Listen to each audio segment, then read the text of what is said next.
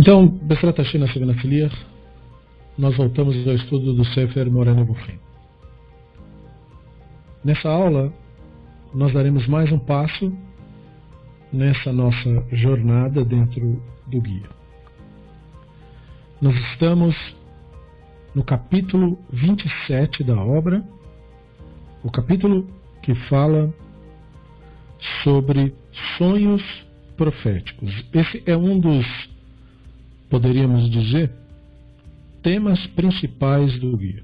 O guia tem uma porção de possíveis temas, mas o tema da linguagem profética e o tema específico da experiência do profeta é um dos temas que Urambam nos pede maior atenção.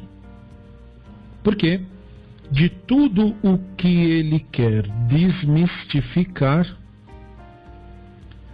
o que ele mais quer desmistificar é a experiência profética, que é o tema mais mistificado de todos os temas relacionados a, pode-se dizer, a quase que todas as religiões. Isto é, na hora de falar a respeito do divino e na hora de se apresentar a experiência do ser humano com o divino, aí uh, entra a questão da, da mágica e do absurdo. É nesse preciso ponto que uma pessoa que outrora parecia uma pessoa inteligente, uma pessoa racional, ela começa a pender para a insanidade. Então por isso que o devota tanto tempo e devotará ainda mais ao estudo da experiência profética, a experiência com o divino, procurando demonstrar que isso não é algo mágico, como dizem. É uma experiência sublime, é uma experiência importantíssima, mas não é uma experiência mágica. Então, fala-se de sonhos proféticos. Falamos no último capítulo aonde nós mostramos que o Ramban não interpretava o ditado a Torá fala na língua dos homens do mesmo modo que o conceito aparece no Talmud. Segundo ele, o termo significa que a linguagem da Torá requer interpretação. Esse entendimento traz certos riscos. O pensamento rabínico tradicional, evidentemente, reagiu mal a isso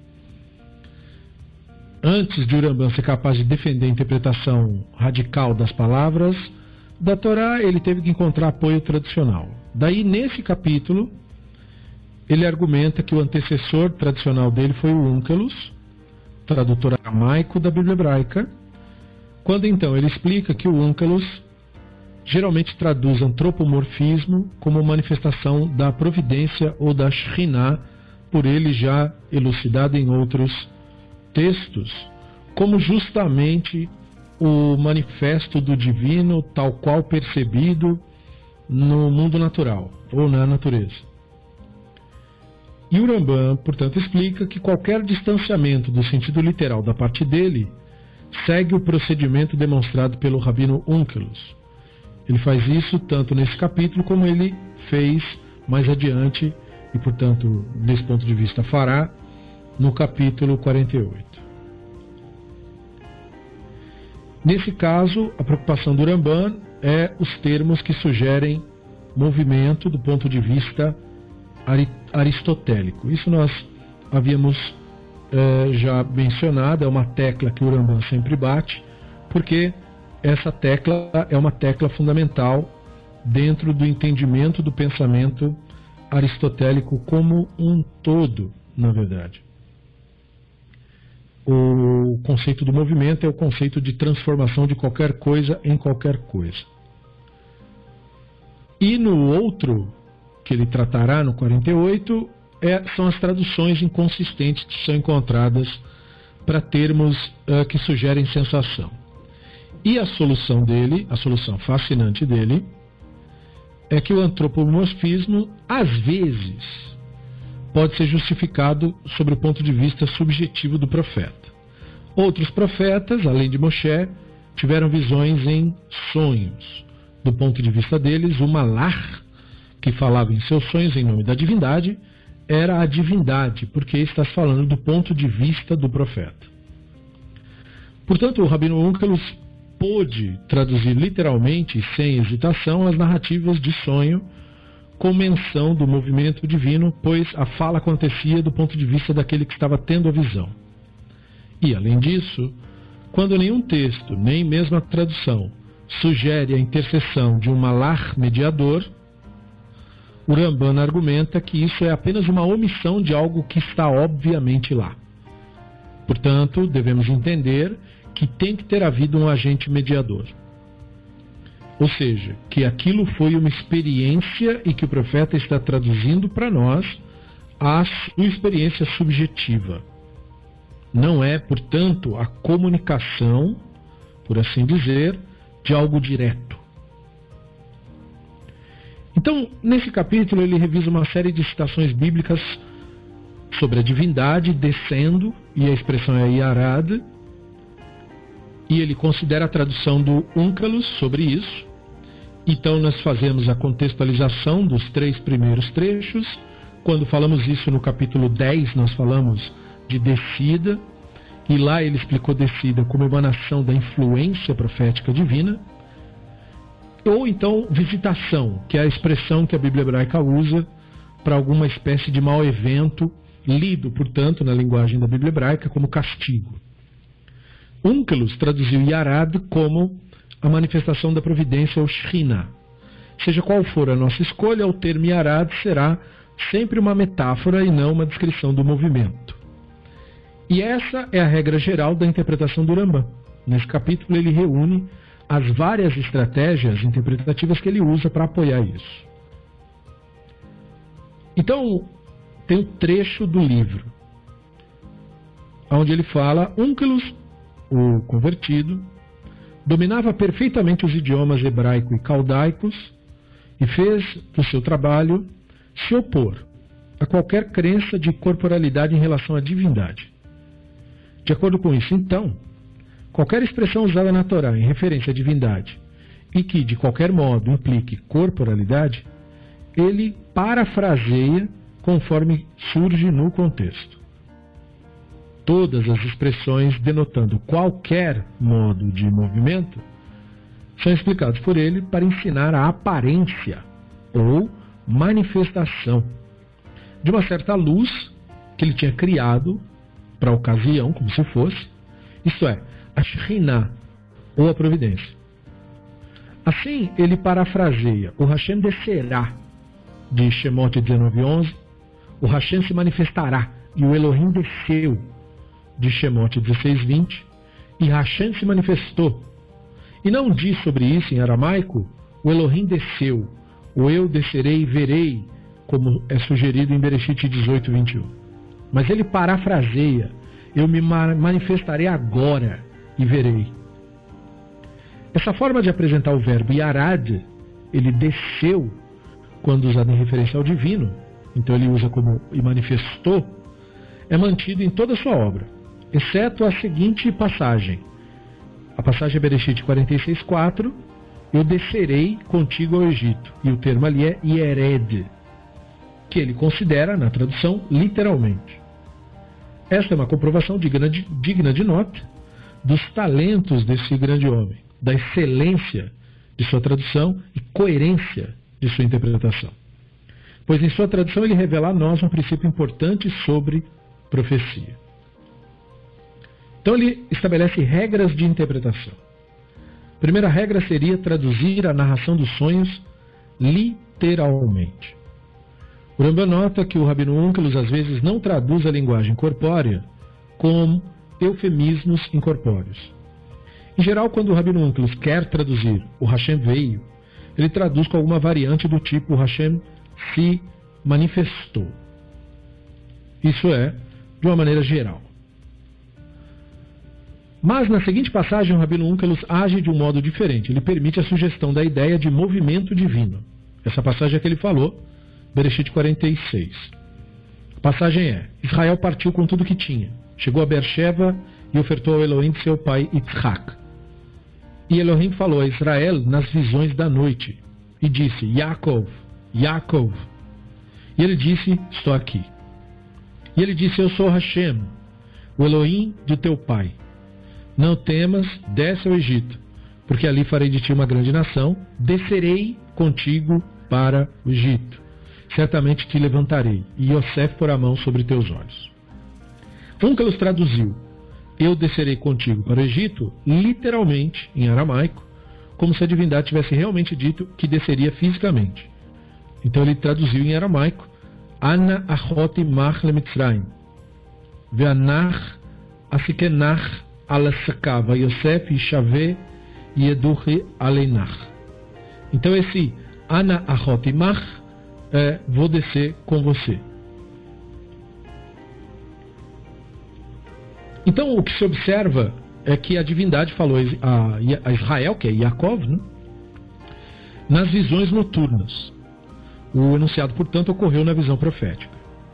Onkelos, de acordo com Ramban, traduz literalmente declarações reais quando elas ocorrem na narrativa dos sonhos, assim como o profeta as ouviu.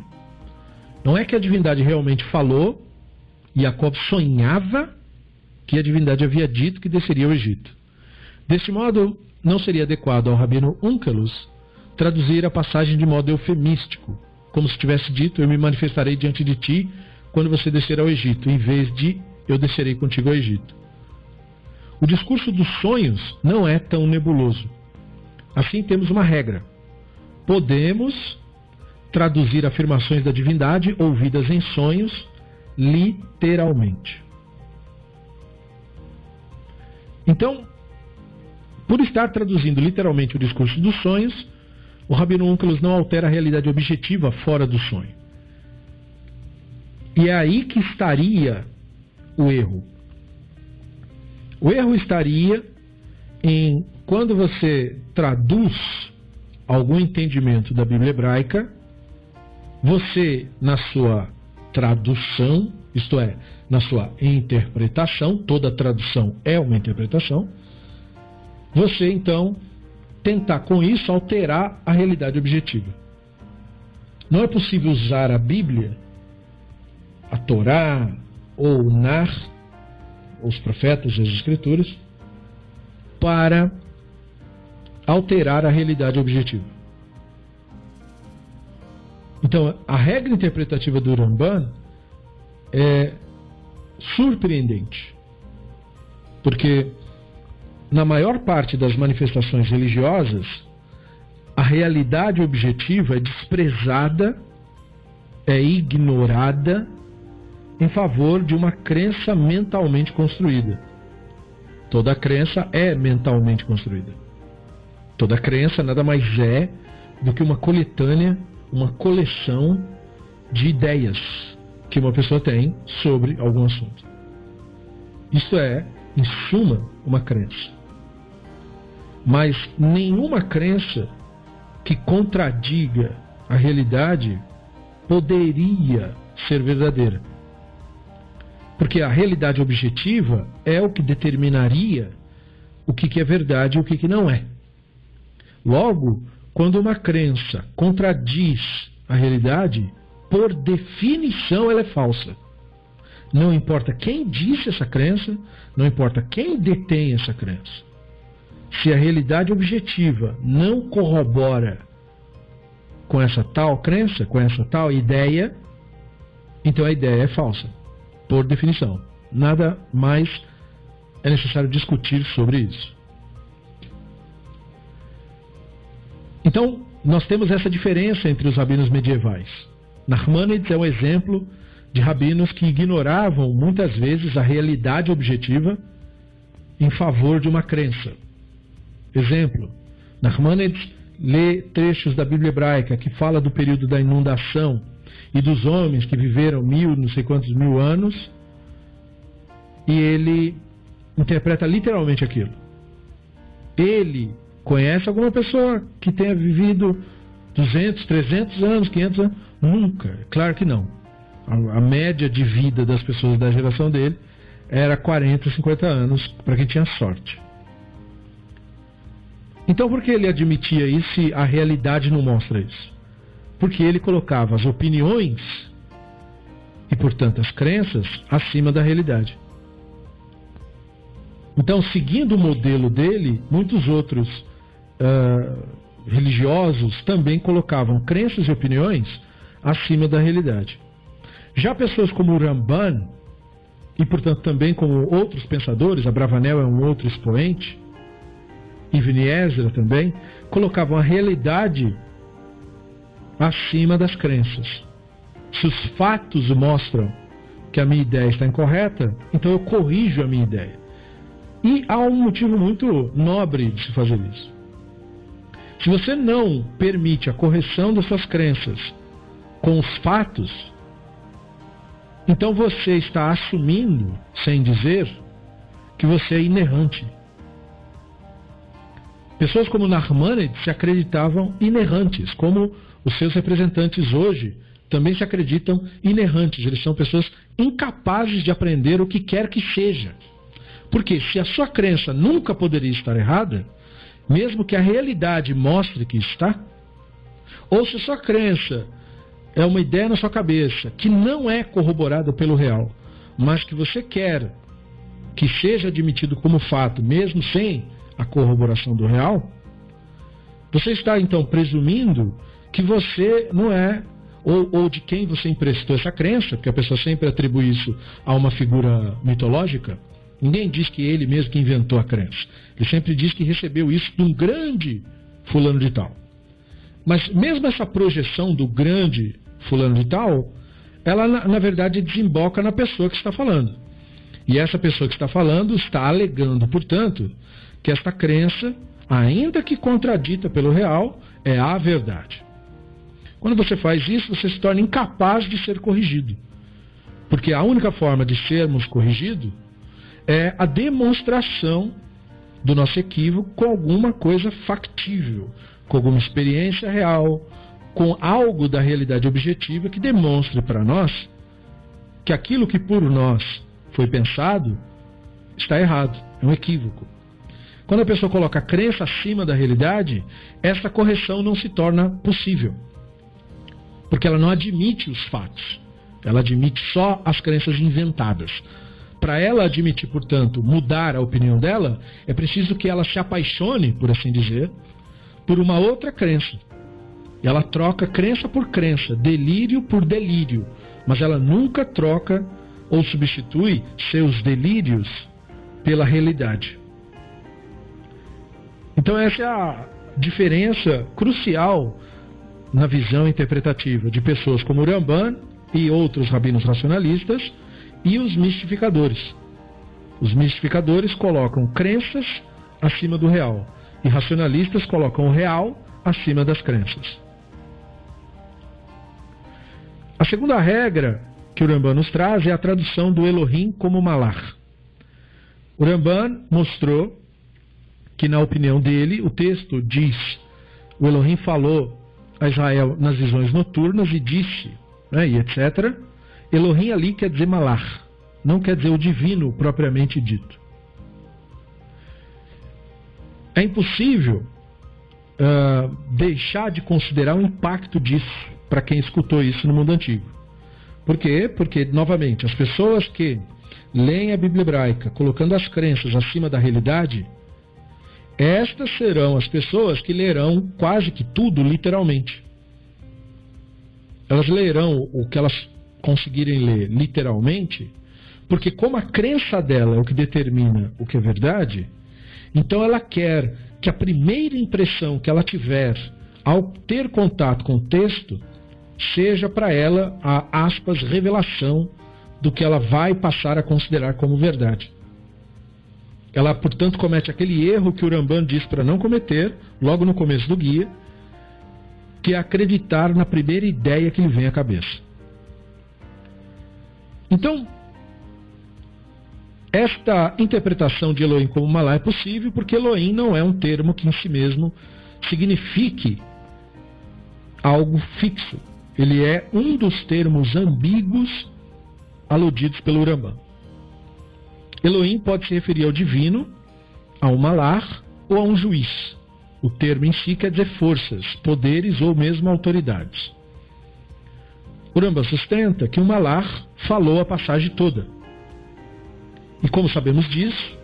Porque toda experiência relacionada com o divino, esta experiência é a intermediação com o divino. O divino é o incomposto, é o incorpóreo, é aquilo para o que nenhuma terminologia dá conta, nenhuma palavra pode descrevê-lo. E há um ponto em nós que também nenhuma terminologia dá conta e nenhuma palavra pode descrever, que é a consciência, que é a Neshama. Então, o contato entre a Neshama e o divino ocorre através de uma experiência dentro da mente. E essa experiência é encenada através de um cenário. O primeiro cenário, o primeiro cenário alucinado da mente é, por exemplo, a maneira como a mente nos apresenta a realidade à nossa volta. Como ela nos mostra cores, sons, são alucinações do cérebro. E nós estamos acostumados com estas alucinações porque elas ocorrem constantemente no nosso estado de vigília, quando estamos acordados. Quando um profeta tem a sua experiência, ele tem uma outra versão deste mesmo fenômeno. Portanto, ele não está tendo uma experiência sobrenatural. Ele está tendo uma experiência natural extra. A experiência profética, portanto, não é uma experiência sobrenatural. Ele não está indo para mundo nenhum, nem foi retirado de lugar nenhum. Acontece que a própria observação da realidade é, ela mesma, uma alucinação. E, portanto, o que o profeta tem na experiência com o divino é uma experiência como esta, da vigília, só que extra, digamos, deslocada ou não condizente com o seu entorno naquele momento. Quando isso acontece, quando ele está dormindo, ele teve um sonho profético. Ou seja, é como se alguém viesse à noite no computador desligado e ligasse isto é, o sistema de alucinação do cérebro, que normalmente funciona só durante o dia, ele foi ativado naquela noite. E ele teve a experiência, mas para ele é como se ele estivesse ali. Por quê? Porque a nossa experiência de vigília nos dá todas as impressões de que estamos participando da realidade. Para nós, tudo está acontecendo. Os sons estão aí, as cores estão aí. Embora nós não tenhamos consciência de que tudo isso é produto da nossa mente. Mas essa experiência criada, ela é provocada para que o ponto A, a Neshama, tenha contato com o ponto B, o divino. Esses dois pontos são semelhantes entre si, incorpóreo, incomposto e indefiníveis. Mas, como a experiência ela faz a ligação entre uma coisa e outra, dentro da experiência há, há tudo que o cérebro produz o cérebro produz diálogo, o cérebro produz personagens, o cérebro produz histórias. Então nós ainda estamos, mesmo falando, que falando de uma coisa sublime, nós ainda estamos no mundo natural. Então é por isso que Elohim, nas passagens de que o Elohim fala, o Elohim diz, aquilo é para ser entendido como o malar, ou seja, o intermediário, o intermédio. E portanto o malar que literalmente quer dizer mensageiro, deve então ser entendido aqui como a experiência. A experiência é o intermediário, é o ponto de conexão entre o ser humano e isto para o que a Neshama aponta. Então é por isso que o Rambam sustenta que foi o Malar que foi o protagonista de toda a experiência. Malar se relaciona com Yaakov no seu sonho profético uma promessa que a divindade planejou para Yaakov. Além disso, apenas o Malar desce com Yaakov ao Egito. Ou seja, a experiência tida com ele permaneceu com ele. Por isso o Malar foi com ele. Esse é o sentido do Malar ir com alguém em algum lugar. É quando você tem esta, esse momento de lucidez, essa experiência, e ela permanece com você mesmo depois daquele momento ter passado. Não permanece na sua memória, permanece em você, como algo que te alterou. A profecia nessa visão não vem aos profetas não mosaicos diretamente da divindade, mas de uma intermediação da divindade que é tratada como inspiração profética. O Ramban tem uma prova convincente para esse ponto de vista. Ele cita um texto também sobre Yaakov com paralelo linguístico. E aconteceu que, na época em que o gado concebeu, levantei meus olhos e vi em sonho. E eis que os carneiros que saltaram sobre o gado eram riscados, salpicados e cinzelados. E o malar de Elohim falou comigo no sonho. E o termo para sonho ali é halom, dizendo: Yaakov, e eu disse: Estou aqui. Ele disse: Levanta agora os teus olhos e vê todos os carneiros que saltam sobre o gado listrado, salpicado e malhado. Porque eu vi tudo o que Lavan faz a ti. Eu sou El de Beit El, onde ungiste a coluna e onde me fizeste voto. Agora levanta-te, tira-te daqui, dessa terra e volte para a terra de teus, de seus parentes. Então, nos dois casos, Jacob sonha que seu nome é chamado. Ele responde: Estou aqui. No caso anterior, ele foi chamado por Elohim, que falou com ele em visões noturnas, e no segundo caso, ele é chamado pelo Marach Elohim. Este é o Malar de Elohim, que fala com ele também em sonho. Mas nesse segundo caso, Malar de Elohim diz: Eu sou o Elohim, né? eu sou o Hashem, a quem Jacob fez um voto. Então, claramente, o Malar não é a divindade, não importa o que ele diga. E por que sabemos disso? Porque Malach é um conceito da Escritura. Malach não é algo, não é uma coisa, não é uma pessoa, não é um ser, como uh, o misticismo uh, criou, é? tentando imitar uh, a gnose e outras uh, religiões, tentou criar dentro do judaísmo um panteão, né? popular os céus com pessoas. Então Deus é uma pessoa, e tem o Metatron, outra pessoa, tem o Gabriel, outra pessoa, vai enchendo de pessoas. Né? Infelizmente, é, nesse, nessa imitação de fazer um panteão, de povoar os céus, o, os, os, místicos só colocaram homens. É né? impressionante. No panteão católico, pelo menos, tem homens e mulheres também, né? Eles são mais abertos aí, uma coisa mais coerente. Mas no céu dos judeus só tem homem. Não tem mulher nenhuma lá. Né? Impressionante. E é claro que você vê o primitivismo desse tipo de é, ideia, porque ela é falsa. Então é claro que ela também não teria que ser sofisticada, porque ela não representa nada real. Né? Malar não é pessoa, ser, nada disso. Não temos nenhuma razão para achar que seja assim. Né? Assim como você não tem nenhuma razão de achar que agora na tua garagem tem um dragão lá dormindo você não tem nenhum motivo de achar que isso é verdade, mesmo que venha uma pessoa e jure de pé junto para você que tem um dragão dormindo na sua garagem, você não precisa dar nenhum crédito a essa pessoa. Porque para você cogitar sequer essa ideia, você precisa ter uma motivação. Você precisa ter um motivo, ou, em outras palavras, alguma evidência disso. Da mesma forma, em relação ao malar, você não precisa cogitar sequer a possibilidade de que seria um ser. Você não tem nenhum motivo para fazer isso, porque nem você, nem ninguém antes de você, desde a origem da humanidade, jamais viu nenhum malar. Então, isso simplesmente não acontece. As únicas experiências tidas com o malachim foram em sonhos proféticos. Né? E, portanto, eles fazem parte da mente das pessoas. E, portanto, ele é uma ideia, um conceito utilizado ele é uma entidade, portanto, linguística, se você preferir. Né? A única forma do malar ser uma entidade é se você disser que ele é uma entidade linguística.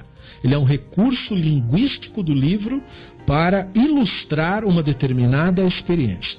Ou então, se você uh, entender o termo como ele é entendido literalmente. A, pala a palavra malá quer dizer mensageiro, e portanto, um mensageiro é uma pessoa que leva uma mensagem. Aí, nesse sentido, também seria. Em qualquer desses sentidos, tudo bem. O que não dá é inventar o que não existe. Então, uh, malar não é o divino, e porque ele não se refere ao ponto de origem, mas à experiência da mensagem. O Rambam traz este último caso para provar que, às vezes, dentro da narrativa, os malachim são descritos falando com profetas nos sonhos como se eles fossem a divindade na primeira pessoa. Esta é a segunda regra de interpretação.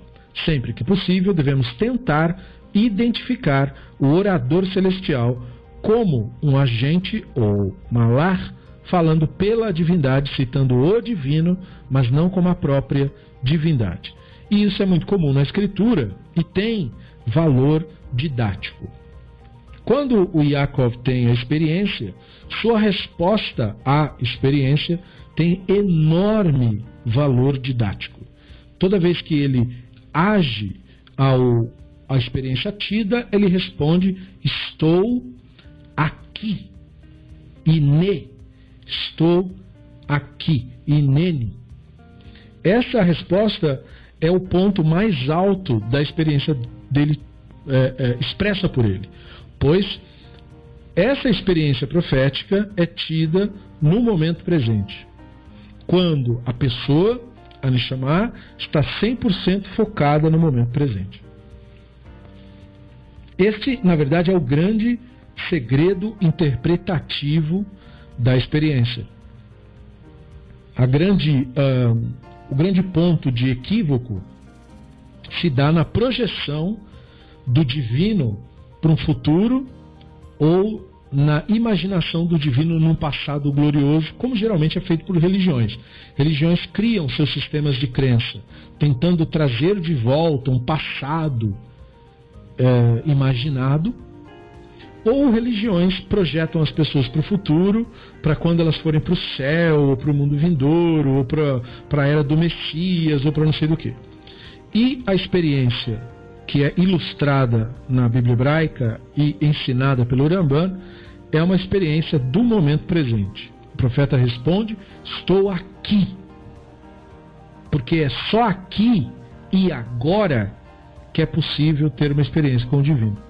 Amanhã não é possível porque amanhã não existe. E ontem não é possível porque ontem é uma coisa na minha cabeça e, portanto, não existe. Não é? Então, a única realidade é a realidade do momento presente. Portanto, a divindade só se manifesta na realidade. Isso quer dizer, portanto, só no momento presente. Então, nunca haverá uma manifestação do divino, nem nunca houve uma manifestação do divino.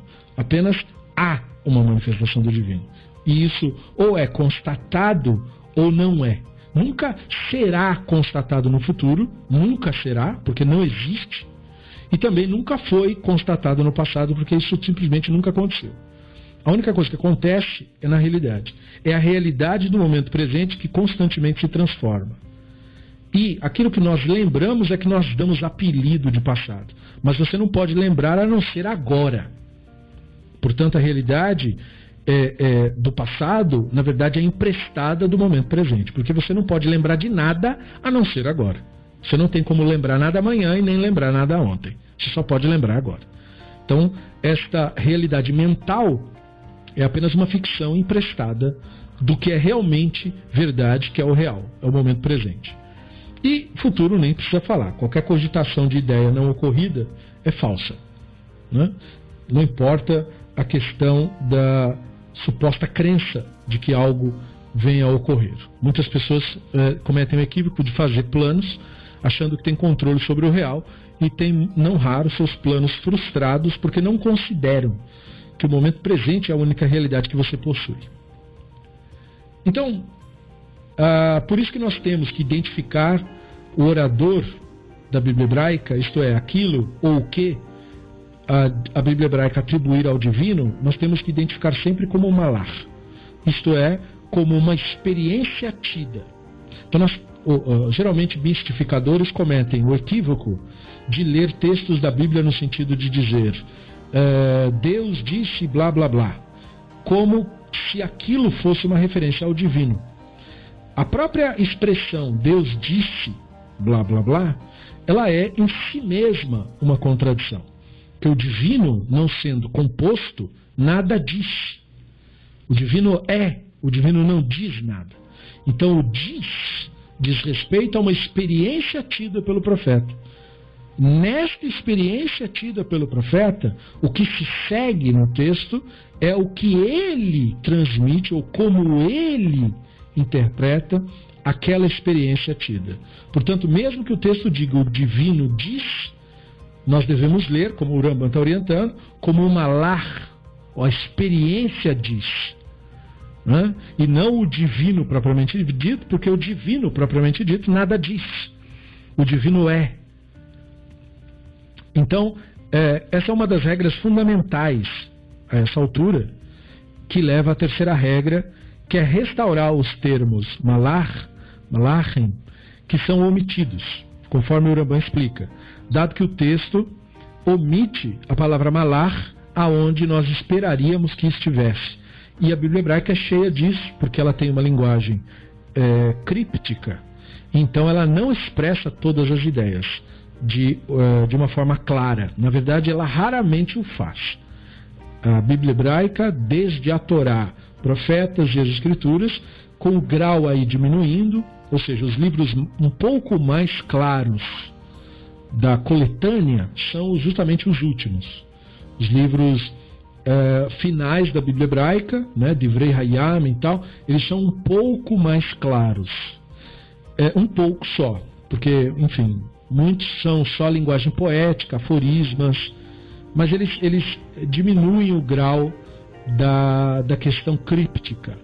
Já os textos iniciais, portanto a Torá e os profetas, que compõem aí a maior parte do que é Bíblia hebraica, esses textos são altamente codificados. Então, eles são muito difíceis porque é, ele precisa destes métodos interpretativos para que sejam devidamente entendidos. Além da questão linguística, além da questão de entender a cultura de onde eles vieram e que estão refletindo. Além disso, eles têm ainda dificuldade extra de você fazer um estudo específico da linguagem profética de cada livro para que você possa entender o que está sendo dito. E esses conceitos que são, para o Rambam, conceitos fundamentais. Então, nós temos que restaurar os termos malar aonde não está dizendo claramente que é, porque é, mesmo assim. Então, tradutores denominam esse caso como omissão do nomen dregens, que do latim é o termo que governa uma determinada frase.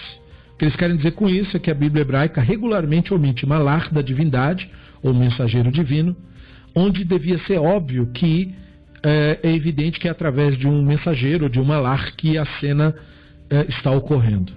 E o texto bíblico faz isso, evidentemente, de propósito, para justamente diluir a menção do divino.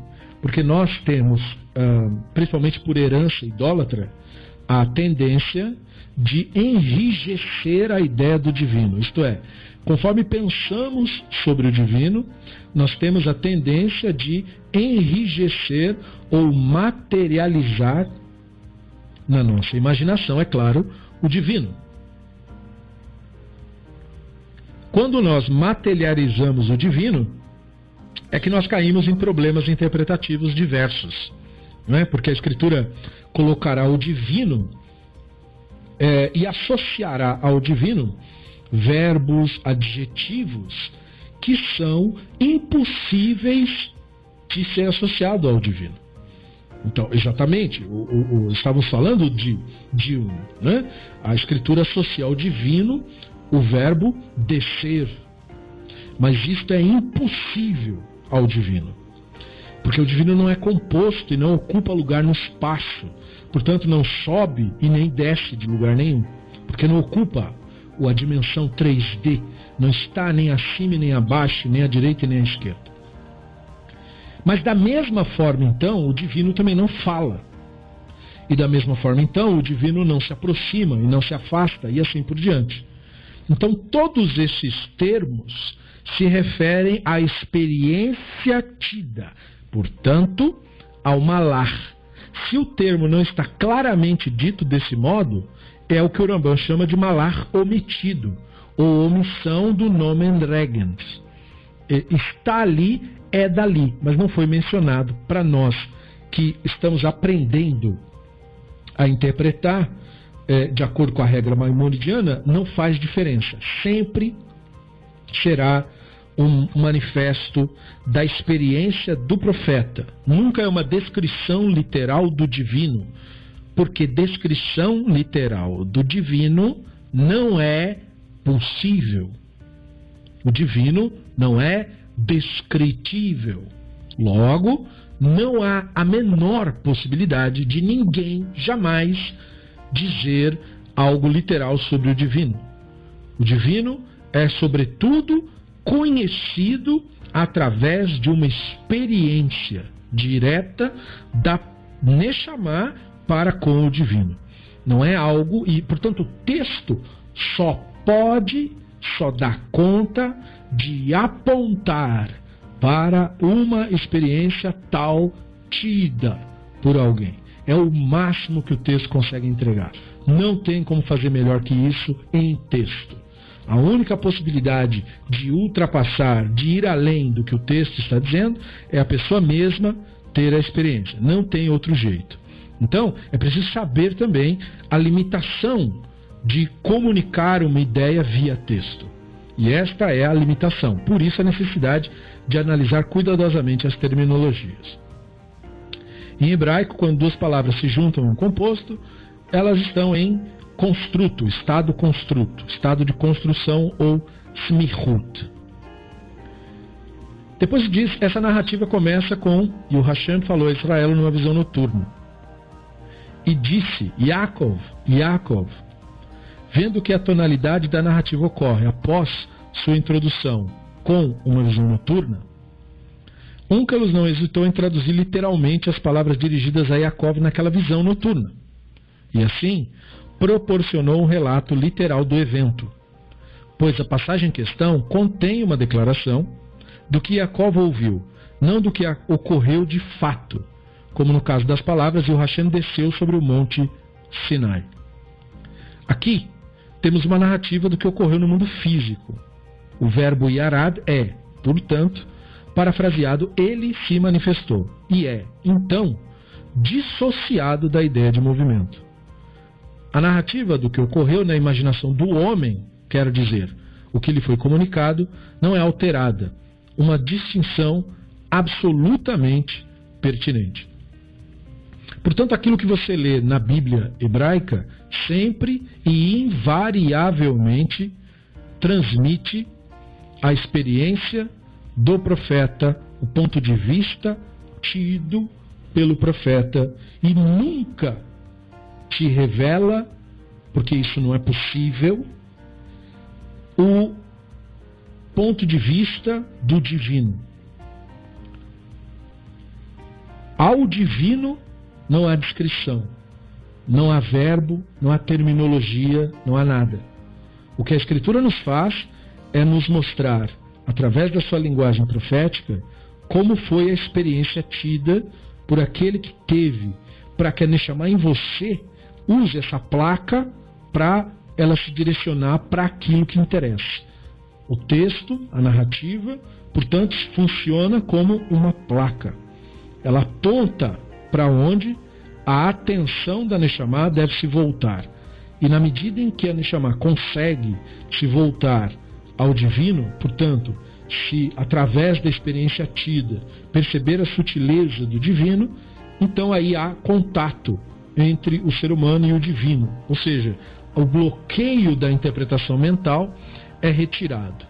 E para que o bloqueio da interpretação mental seja retirado, não raro a escritura utilizará de uma linguagem confusa de uma linguagem que confunda propositalmente a mente e suas identificações. Então ela cria uma cena com personagens e coloca uma cena chocante para que a mente com aquilo se identifique e se ocupe, dando, portanto, a Neshama a liberdade de focar na sutileza, no que é de fato o ponto focal de atenção ao divino. E é com esse tipo de metodologia que a escritura distrai, portanto, o Yetzer Hará e permite que a Neshama eh, adquira, por assim dizer, sua percepção mais sublime, que ela consiga, é, na verdade, é, é, é, parte da sua própria natureza. Né? Então não se trata de uma conquista nem de uma realização. Por isso que o melhor termo que nós temos, pelo menos no nosso idioma, para aludir a isso é o momento da constatação. É para que a Neshama constate o divino. O que impede essa constatação é uma porção de ideias que nublam, portanto, a experiência direta da consciência com o divino. E aí, as histórias, as narrativas, os textos têm o objetivo de servir de placa, que apontem para isso. E aí é por esta razão que nós não lemos os textos como se eles fossem isso. Ou seja, eu não leio o Hashem falou para Israel como se o Hashem falou para Israel. Não é o Hashem que fala para ninguém, porque o Hashem é o incorpóreo, não fala. O falou alude à experiência tida pelo Israel sobre o Hashem. Refere-se, portanto, a um grau de entendimento específico dele. E aí o restante da narrativa e o restante da história me dão dicas sobre a que grau de entendimento esse termo se refere em relação a ele. E aí eu, percebo isso em mim mesmo. Há um grau de entendimento que eu tenho das coisas que é como se as coisas me falassem, ou como se eu ouvisse o que eu devo ou não devo é, entender. E esta clareza, maior ou menor, é, é, ela tem sua representatividade nos textos da Bíblia hebraica por meio dessas expressões. O Hashem falou, ou Hashem ordenou, ou Hashem apareceu, ou Hashem foi visto, vários graus e vários meios de expressar. Nós realmente não temos um equivalente perfeito no nosso idioma. O caso genitivo seria um equivalente eh, com ressalvas, mas só por exprimir a relação de posse. Seria como compor trono do rei em vez de o trono do rei, Mesma coisa então, malar de Elohim é, seria o termo que o texto bíblico em geral usaria, mas quando ele é escrito no estado de construção, na Simihut, é malar Elohim só. Então, né, malar Elohim é, é, em vez de malar Shela Elohim. Shelo seria o termo que nós usaríamos para fazer uma conexão de posse entre uma coisa e outra. Mas no estado de construção, tira o shell, fica só malach Elohim. E aí, portanto, a primeira palavra do construto é chamada de nomen dregens por isso, porque ela governa a segunda palavra. Então, no caso de malar Elohim, é malar que governa Elohim, por assim dizer. Então, não é que o malar pertence ao Elohim, mas malar entendido como experiência do Elohim. Então, o mensageiro é a experiência do Elohim. E mesmo quando o mensageiro não for mencionado, ele está presente. Porque não tem como uh, ninguém ter a experiência do Elohim enquanto Elohim. Porque o Elohim está na realidade, está no momento presente. E a sua mente está em você. E não é preciso tirar isso. Então é através dela que vai ocorrer, digamos assim, o ponto de ligação. E esse ponto de ligação é através da narrativa que a mente produzirá. Então, o, o que é o que se deve fazer, portanto, é direcionar, né, ou silenciar, ocupar a mente para que ela não atrapalhe a conexão da Neshama com a realidade. E isso se faz com foco no momento presente, portanto, com foco no divino. Por isso que quando o profeta tem a experiência, a primeira resposta dele, é, é, em todos os grandes casos, é estou aqui. Tanto no caso do Yaakov, mas também no, no caso é, elevadíssimo, que é o caso do Shmuel, que era ainda criança, né? e aí fala, e o Hashem veio para ele à noite e disse, Shmuel, e ele falou, estou aqui. Então veja, o foco é, porque, e para ele era muito mais natural estar aqui, porque criança em geral está no momento presente o tempo todo. Então, estou aqui é, na verdade, um recurso didático para nós que lemos o texto, para que saibamos que quer Yaakov, quer a criança Shmuel, o segredo é estar aqui. Este é o segredo do contato com o divino. É estar aqui e não sair daqui. Isto é, não sair do momento presente, focar-se nele. Já que passamos, na verdade, a maior parte do dia focado em outra coisa. E aí depois é, nos perguntamos, porque não temos é, uma percepção clara do divino? Ora, é claro que não, porque você não está focado na realidade. Você está ocupado com uma porção de coisas e você não está 100% focado no momento presente é, no qual nós estamos é, é, inseridos e a, e a, realidade que nós é, experimentamos. Porque o momento presente é a única realidade experimentada é, por nós. Então é importante entender isso para que nós uh, tenhamos clareza sobre uh, esses conceitos. Né? Agora, o Franklin está fazendo uma pergunta. O Nomen Regens, que foi mencionado ali como a representação da Smihut, é, ele seria o mesmo que regência nominal? A regência nominal é o nome que nós damos para uma relação entre um nome que seja um, um nome próprio ou um, um, um, adjetivo, um advérbio, né? nome é só um apelido que a gente dá para isso, e os termos regidos. Né? Então, é, você tem aí uma semelhança com a ideia de Simhut. Mas é, quando você escreve uma regência no nosso idioma, por exemplo, obedecer a alguém, o a é que faz a conexão. Né? E no Ivrit, você não coloca este a aí. Ele está ausente. E é por isso que a gente fala que ele está num estado ainda de construção da ideia. Shmihut. Isto. Então você é, é, você tem uma similaridade, não é a mesma coisa que nós colocamos, né? E no Ivrit não se coloca, é só parecido. Mas é isso, é, é aponta para esse sentido. E na verdade, essa característica linguística do Ivrit é só para ajudar nessa questão, porque nossa leitura, por exemplo, do Malach Elohim, por causa da nossa língua, nos induz a colocar, a entender como se fosse Malach do Elohim, entendeu? E esse é o equívoco que nós cometemos, por causa da nossa língua mesmo. Na, no hebraico, o Malach não é do Elohim, não é Shel Elohim. O Malach é de Elohim. O Malach é a experiência do Elohim. Ele não é algo que pertence ao Elohim, ele é a experiência que aponta para o Elohim. Então, por isso a necessidade de mencionar essas questões. E aí, o conceito de que um malar de Elohim e não o Elohim desceu ao Egito se torna óbvio quando nós entendemos isso.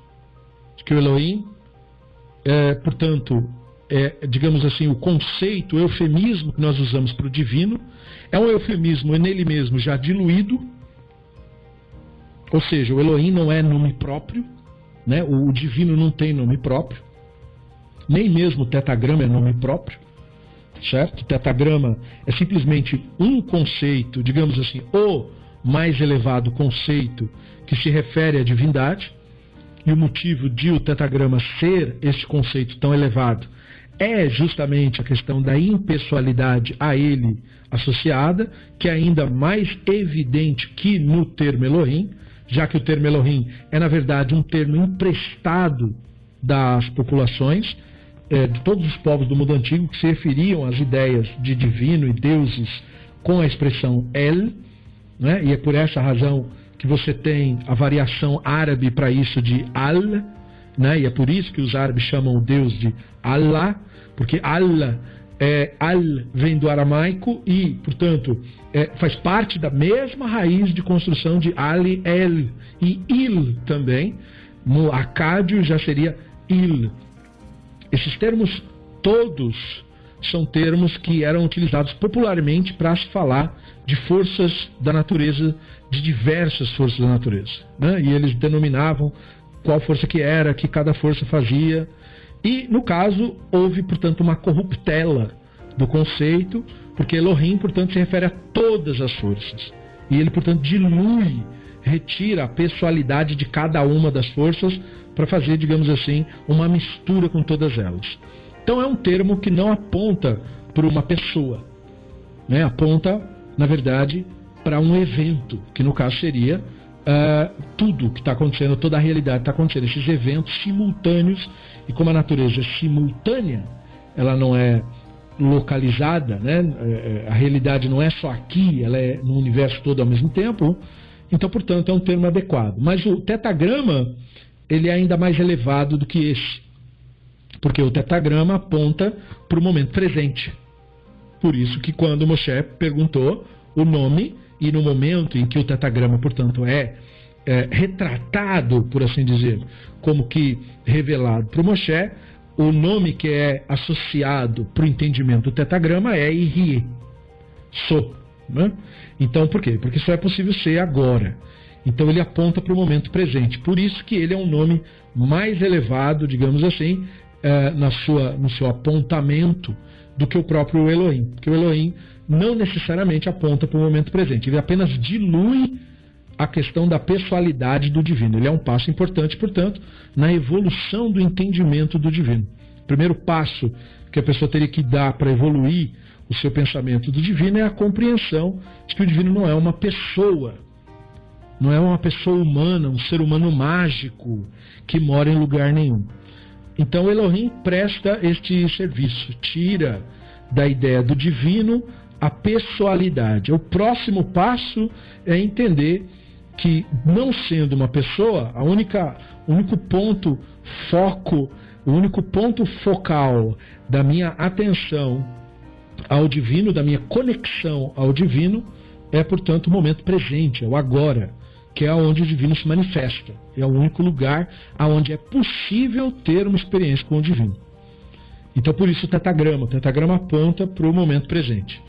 E aí sim, é nele que a experiência acontece, de fato, como todos os casos proféticos demonstram isso. Né? O profeta está aqui. E aí, quando você foca sua atenção aqui, é que aquilo é possível. E não sendo assim, não é possível. Né? Ah, então, o, o Ramban remove deste modo a atribuição divina, grosseiramente é, corpórea da divindade, demonstrando várias estratégias de fazer o mesmo ao lidar com tais atribuições corporais. Ele mostra que o Rabino Úncalo sempre perseguiu esse mesmo objetivo e que ele é o herdeiro tradicional da digna obra de Úncalos. Ele sente deste modo que a tradição rabínica do qual somos herdeiros apoia a sua reinterpretação radical do texto bíblico. Dado que você pode concluir que há grande diferença entre uma comunicação designada como tendo ocorrido num sonho ou numa visão noturna e uma visão ou manifestação que tenha sido simplesmente mencionada por meio de frases como e a palavra do Hashem veio a mim dizendo, e o Hashem falou a mim dizendo. Não pense que seria estranho que Onkelos tivesse acreditado sobre o termo Elohim na frase dita Yaakov, eu sou Hashem, o Elohim do teu pai que seria é, referência a um malar, pois essa frase pode, do mesmo modo, ter sido pronunciada por um malar.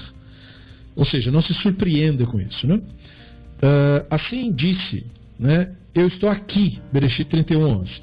E conclui o relato das palavras do malar a ele do seguinte modo: Eu sou El de Beit El, aonde você ungiu uma pilastra e aonde você realizou um voto a mim. Apesar de que, não resta dúvida, de que Jacob fez um voto ao Elohim, não o Malar. Esta é uma prática comum aos profetas, associar palavras que lhes eram dirigidas pelo Malar em nome de Elohim, como se o Hashem mesmo tivesse falado com eles. Todas essas passagens devem ser explicadas por suplementar o substantivo que governa e por considerá-los como idênticos. Eu sou Malar do Elohim de teu pai, eu sou Malar do Elohim que apareceu a você em Bet El. Profecia, com seus vários graus e natureza dos Malachim, será plenamente discutida na sequência, de acordo com o objeto de interesse deste tratado. Então, essa é mais uma, um trabalho do que estávamos explicando por parte do Ramban, de que todas as experiências proféticas ocorrem através de Malar, não importa se o texto diz isso ou não. E que quando o texto diz que o Malar falou, eu sou o Hashem, o que é óbvio para o leitor, pro, que foi óbvio para o Yaakov, que foi óbvio também para o Ramban, é que, portanto, o Malar não é uma pessoa. Por isso que ele fala e ele é diluído em referência ao Hashem. Porque ele fala como se ele fosse o Hashem. Porque ele é o Hashem no sentido de que ele é uma manifestação do Hashem. Ele é um fenômeno que está ocorrendo dentro da mente do profeta. E esse fenômeno está ocorrendo agora. Portanto, é um malar e, portanto, é o Hashem. O Hashem se manifesta no momento presente, no momento tido da profecia. Né? Então, todas as nossas uh, elucubrações e manifestações, a própria realidade como um todo, é ela mesma, toda ela, uma manifestação do divino, portanto. Então, por isso que se fala que os níveis de profecia são níveis de Malachim. Finalmente, a última frase sugere uma nova ideia. A profecia, com seus vários graus e a natureza dos Malachim, será totalmente discutida na sequência, de acordo com o objeto desse tratado. Isso se refere ao capítulo 45 do segundo tomo, onde Uraban detalha 11 níveis de profecia. Esse capítulo não inclui um décimo segundo nível, que seria a profecia de Moshe. No início desse capítulo, ele diz que os dois primeiros níveis não são realmente profecias completas, no sentido, digamos, popular do conceito, mas etapas que levam a ela. Isso deixa dez níveis de profecia de fato. Nove níveis de profetas não mosaicos, mais o décimo segundo nível, não mencionado da profecia de Moshe. No início do nosso capítulo, o Rambam faz referência opaca a esses níveis no tomo 2, capítulo 45. Por meio disso, sua atenção será atraída para o fato, de que há uma grande diferença entre o que é dito, que acontece num sonho ou visões noturnas, do que é dito que acontece numa visão ou aparição da visão, e daquilo que é dito sem tais qualificações. A palavra do Senhor veio a mim dizendo, ou o Senhor disse a mim, conforme expressa ali o Shlomo Pines. Essa terminologia é essencial na lista do segundo tomo, capítulo 45. Primeiramente, num sonho ou nas visões noturnas. Tal expressão refere-se aos níveis 4 a 7 dos níveis de profecia, nos quais o profeta ouve, fala ou uh, recebe comunicação por esses meios, numa visão tida em sonho, respectivamente. Nesses três níveis, o orador é sempre um malar, ou seja, sempre a experiência que está sendo traduzida em comunicação para ele. Embora os níveis quarto e quinto não deixam claro, nem mesmo para o profeta, que o orador é um malar. E no sétimo nível, o profeta chega a considerar que o malar é Elohim. Ou seja, em todos os casos é um malar. Mas nos primeiros estágios, o profeta sabe que é um malar. Nos outros, isso vai ficando menos claro. E no último, ele não sabe mesmo. Mas em todos é. 2. Em uma visão e aparição. Mahazê Umará.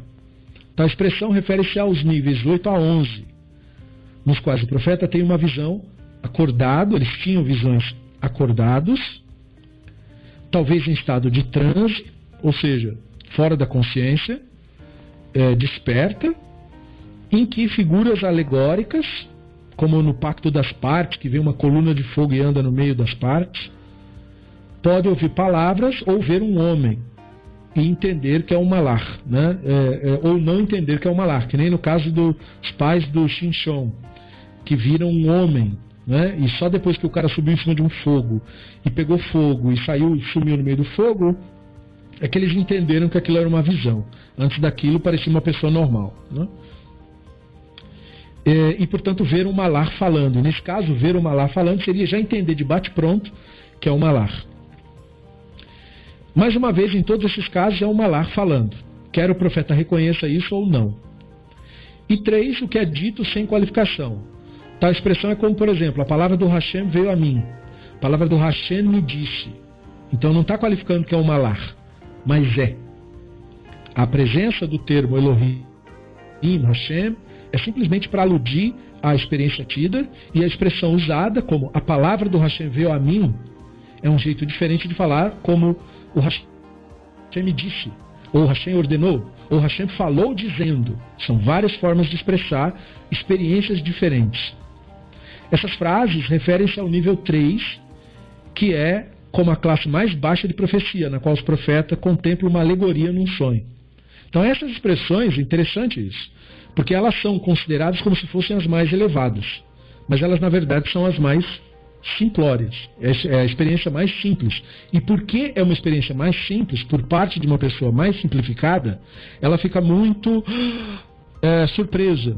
E essa surpresa dela, essa imaturidade da parte dela, ainda não tem costume de lidar com isso, ela expressa em termos grandiosos.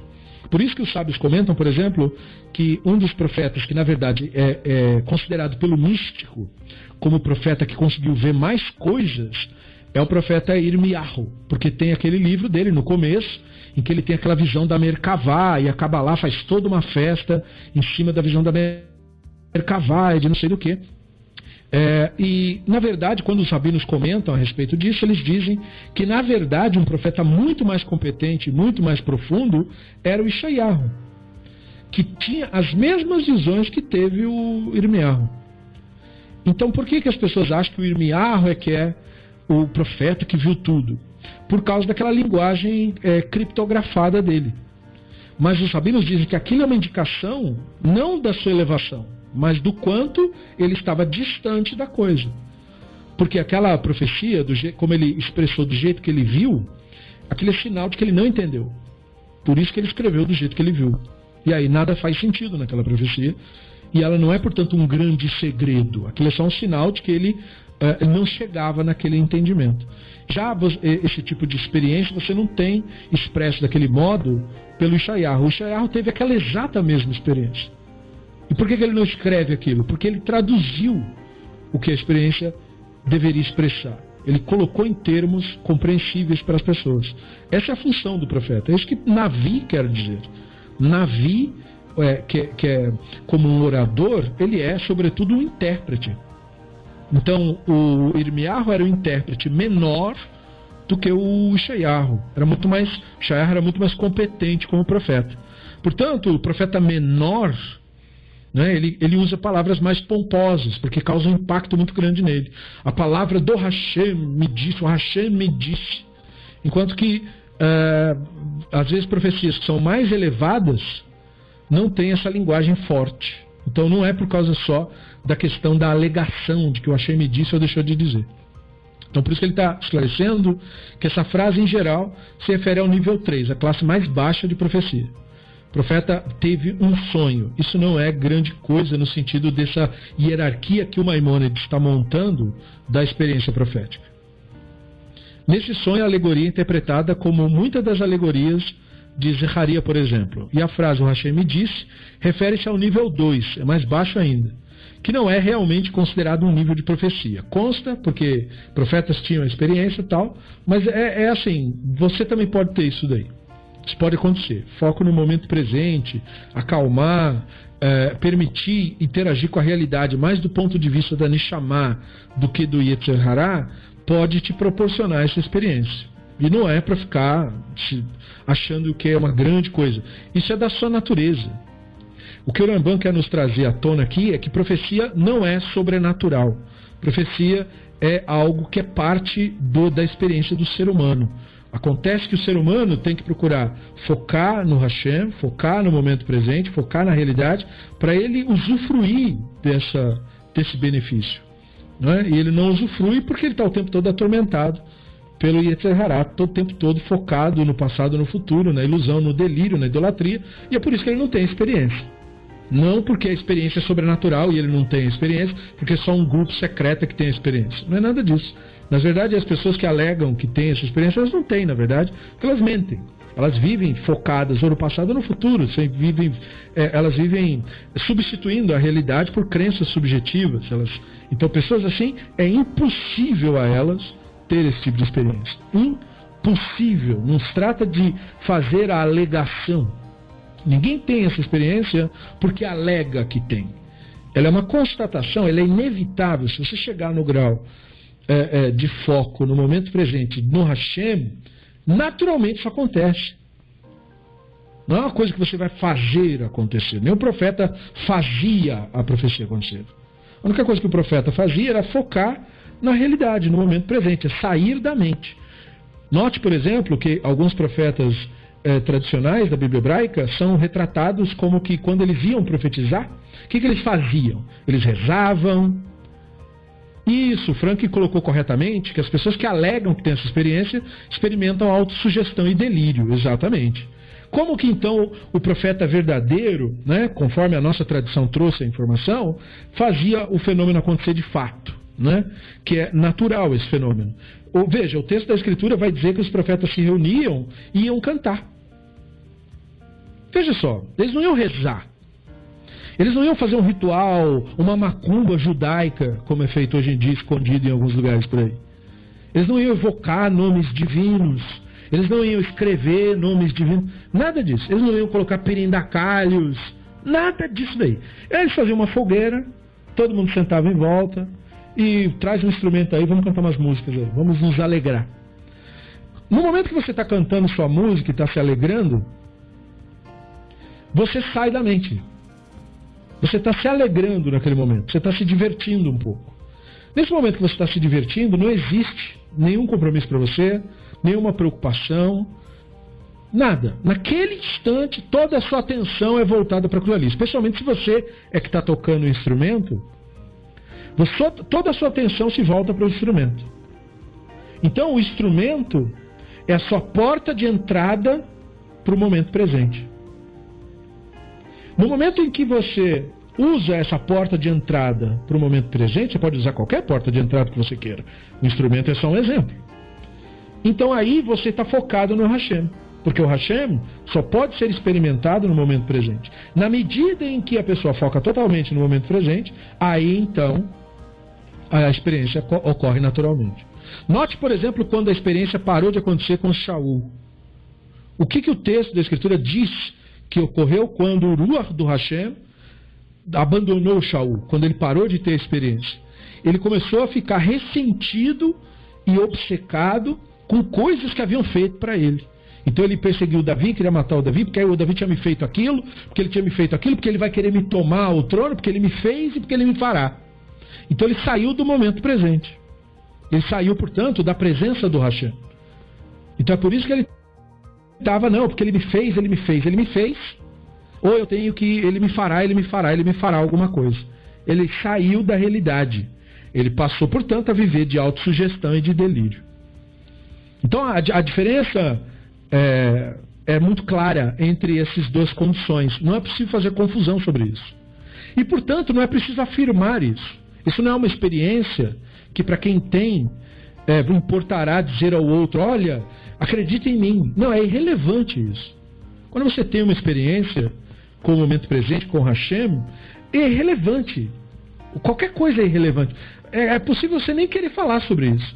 Por isso que os sábios dizem que o número de profetas que nós temos na Bíblia hebraica registrados é ínfimo perto do que houve de fato. E aí muita gente lê isso no Talmud e acha um exagero dos rabinos. Ué, mas o que, que eles querem dizer? Teve um sábio, um baraita, que diz que a quantidade de profetas que Israel antigo teve era o dobro da população que saiu do Egito. Isso considerando aquele número impossível, né, de 600 mil. Então os rabinos diziam o dobro. Mas o que, que eles querem dizer com isso, então? Eles estão atestando para esta visão tradicional de que, primeiro, profecia não é um fenômeno sobrenatural, é corriqueiro, qualquer pessoa pode ter acesso a isso. E segundo, que muitas pessoas conseguiram isso. Porque no mundo antigo, diferente da vida moderna, cheia de distrações, é, é, manipulação da crença, da mente e tal, as pessoas do mundo antigo tinham vidas muito mais focadas, as chances de viver focada no momento presente era muito maior do que a nossa. Pelo fato de que a pessoa acordava de manhã, ia para o campo para cuidar da sua lavoura ou para cuidar dos seus animais, e ela, em geral, ela não tinha nem ninguém para conversar. Então ela, focava, ela ficava centrada nela mesma. E, contanto que a pessoa não ficasse remoendo eventos passados, nem imaginando futuros inexistentes, grande parte das pessoas focava no momento presente. Ouvia os sons da natureza, ouvia os animais, colocava toda a sua atenção no que estava fazendo. E isso proporcionava à pessoa experiência com o divino, porque o divino está no momento presente, está na realidade. Então, aquela, muitas daquelas pessoas tinham essa experiência e nem mesmo sabiam lidar com isso. Porque elas tinham esse êxtase, essa, não é? essa contemplação do divino, e mal sabiam expressar o que, que isso significava. Então é nesse sentido que os sábios dizem que era muito grande o volume. Mas elas não escreviam livros sobre isso.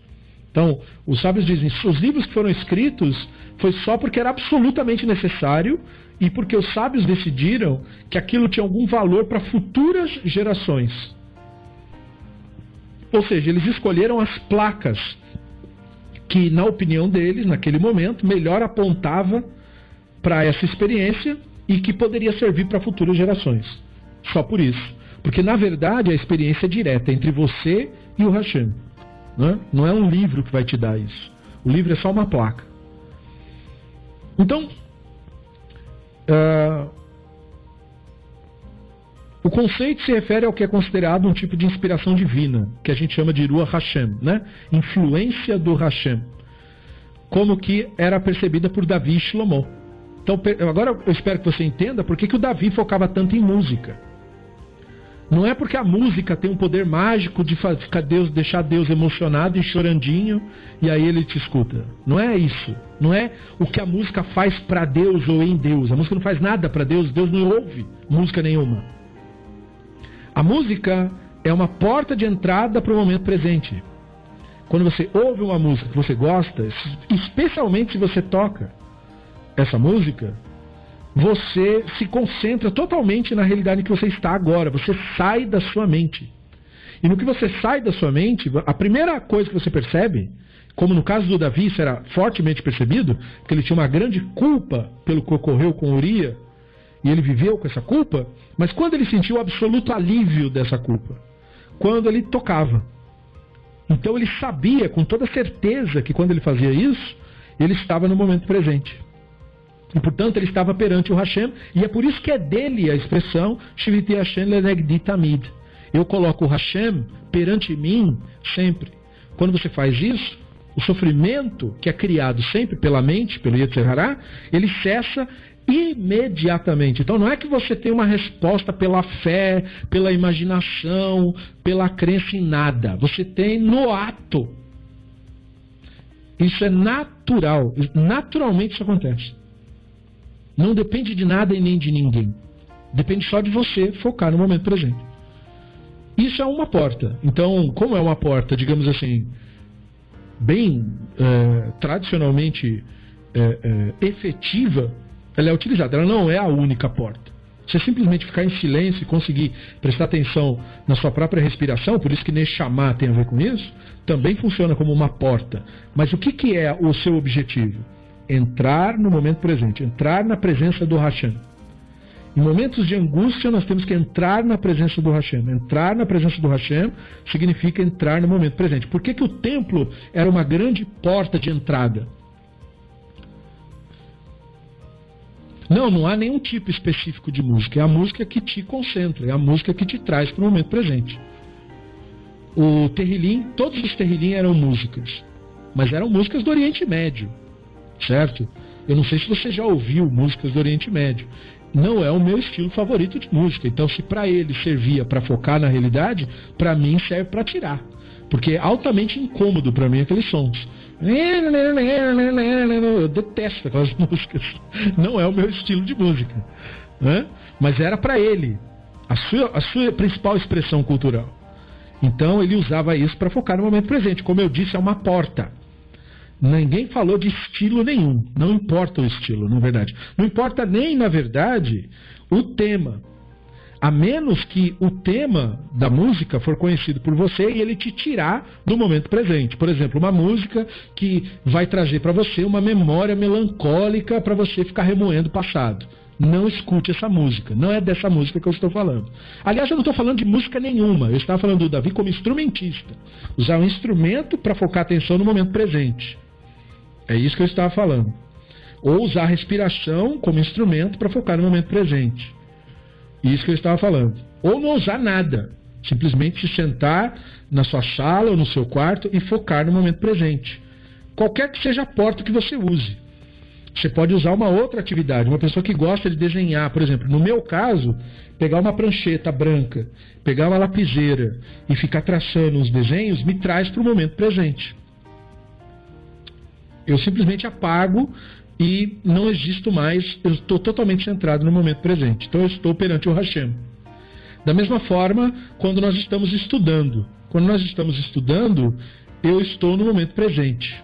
Nós estamos perante o Hashem. A atenção está aqui e não está dividida com mais nada. Então é uma porta. Para mim é uma porta. Para você pode ser outra porta. Você tem que encontrar a sua porta de entrada para foco no momento presente por uma outra pessoa que eu conheci uma vez, era fazer escultura de argila. Quando a pessoa sentava, pegava argila e ficava fazendo os moldes, foco era total no momento presente. Isto é estar perante o Hashem, isso é entrar na presença divina. Pode ser por música, pode ser por qualquer outro meio que você queira, tanto faz isso daí. O importante é saber qual é a porta. Então, quando eles diziam que o Hashem falou com eles, isso significava, nos explica o Ramban, que eles recebiam profecias por meio de outra pessoa que de fato era um profeta, como o profeta Natan no caso de Davi, ou o profeta Ria no caso de Shlomo. Davi e Shlomo mesmo não eram profetas e, portanto, nós não dizemos né, que o Davi escreveu profecias nos Salmos, nada disso. Ele fez o Terrilim dividido em cinco, como se fosse é, um para cada livro da Torá. Mas isso é porque ele estudava a Torá, então ele foi compondo as músicas, digamos assim, conforme vinha a inspiração conforme ele passou por cada trecho. Mas isso não quer dizer que os livros do Terrilim são livros de profecia. Não é nada disso aí, não tem nenhuma profecia ali. Eles só são livros de estudo de Torá. Só que ele colocava musical, porque para ele a expressão de tocar instrumento, de tocar, era melhor para ele focar. Então, era a maneira como ele usava. Né? Uh, você já não vê o mesmo comportamento no Shlomo. Shlomo era a poesia.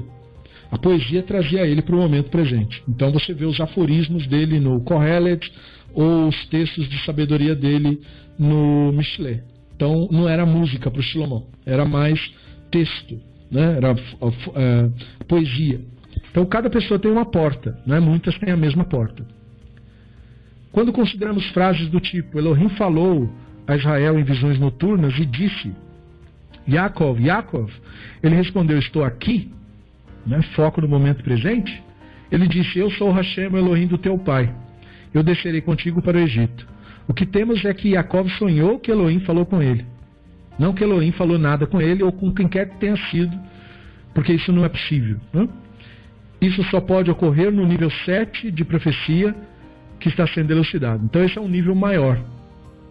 Um sonho profético parece ao profeta como se o Hashem falasse com ele. Assim, Shayahu diz: Eu vi o Hashem. Entendeu? O ver é diferente do falar, no sentido de que eu constatei com uma clareza maior ainda. Então eu vi o Hashem e ouvi a voz do Hashem dizendo: A quem enviarei e quem irá por nós? Então veja, ele não viu o Hashem falar nada disso para ele. Isso foi o que ele compreendeu do que estava ocorrendo no seu momento histórico. Então a, a, a maneira como ele expressou essa compreensão é desse modo. É, para mim isso é inequívoco, como se fosse ele dizer. Mihá, filho de Imlá, disse o mesmo. Eu vi o Hashem, Melachim Aleph. Mas mesmo no nível 7, o profeta só pensa que é a divindade falando, quando na verdade é o Malar. Então o profeta também, é, ele chama de Hashem a experiência que ele teve com Hashem. Por quê? Porque nós não temos uh, o acesso uh, direto por causa da nossa mente, né? por causa do Yetzirah em nós. Então a Neshama, sempre a, a, a consciência aponta para o divino, mas há esse bloqueio mental. Então, mesmo o profeta tinha esse bloqueio mental. Então, por isso que o que ele está chamando de Hashem é a experiência que ele teve com o Hashem. Mas quando a experiência é clara, ele usa o eufemismo eu vi.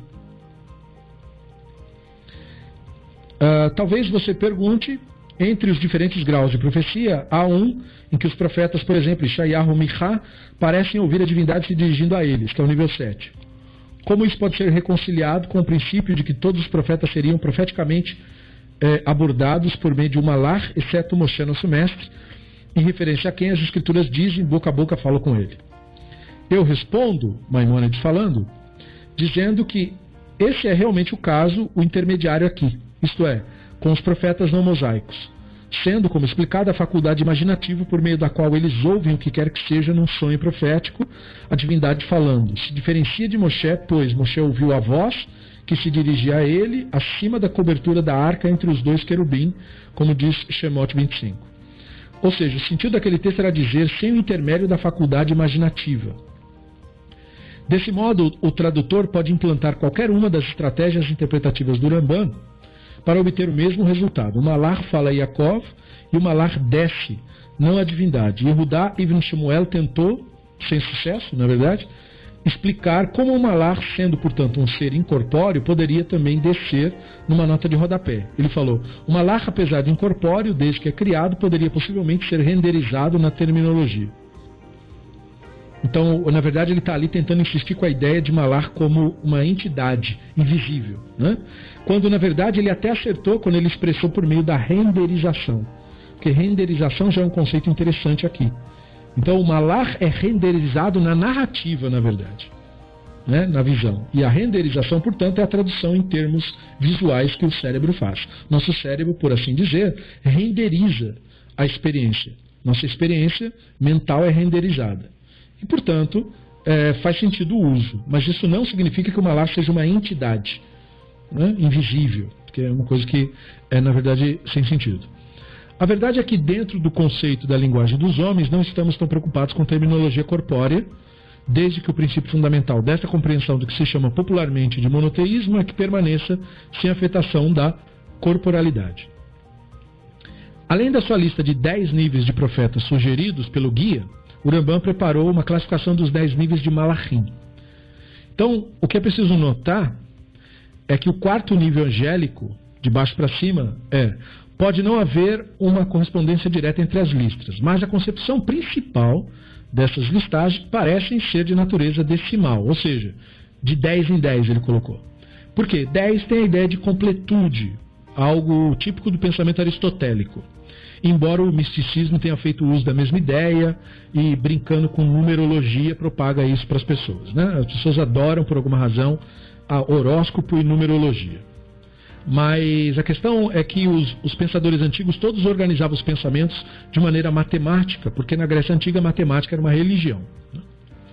Por outro lado, podemos vincular as ideias aos níveis de acesso da metáfora inicial sobre o palácio do rei que o Rambam falou. Né?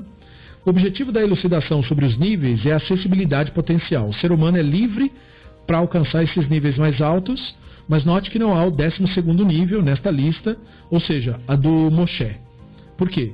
Porque nós não sabemos como é a experiência do Moshe. É por isso que não tem a lista do Moshe. Não é porque não tem no texto, não. É que ninguém sabe o que é aquilo que ele, que ele teve todo mundo que veio antes dele e todo mundo que veio depois expressou de uma maneira diferente. E aí cabe nessa, em toda essa interpretação que nós demos. Nada do que nós falamos uh, tradicionalmente é aplicado a Moshe, porque ele teria tido uma outra experiência que, no caso, não teria passado por essa, digamos assim, tradução da mentalidade. E aí, como que é ter a experiência sem passar pela tradução? Não sabemos, nenhuma palavra é dita sobre isso. Talvez porque ter essa experiência impede que seja falado qualquer coisa sobre isso. Talvez seja, seja este o motivo. Ou talvez porque Moshe tenha sido um caso único. Mas é, há de se questionar também essa questão de que é impossível né, ter a experiência do Moshe. Nada que ocorreu é impossível. Se Moshe teve, então é possível. Agora, deve ser algo tão raro né, você ter a experiência sem a intermediação da mentalidade, que, como não dá para falar sobre isso, então a gente também não tem como elaborar em cima, portanto, usando o método da tradição.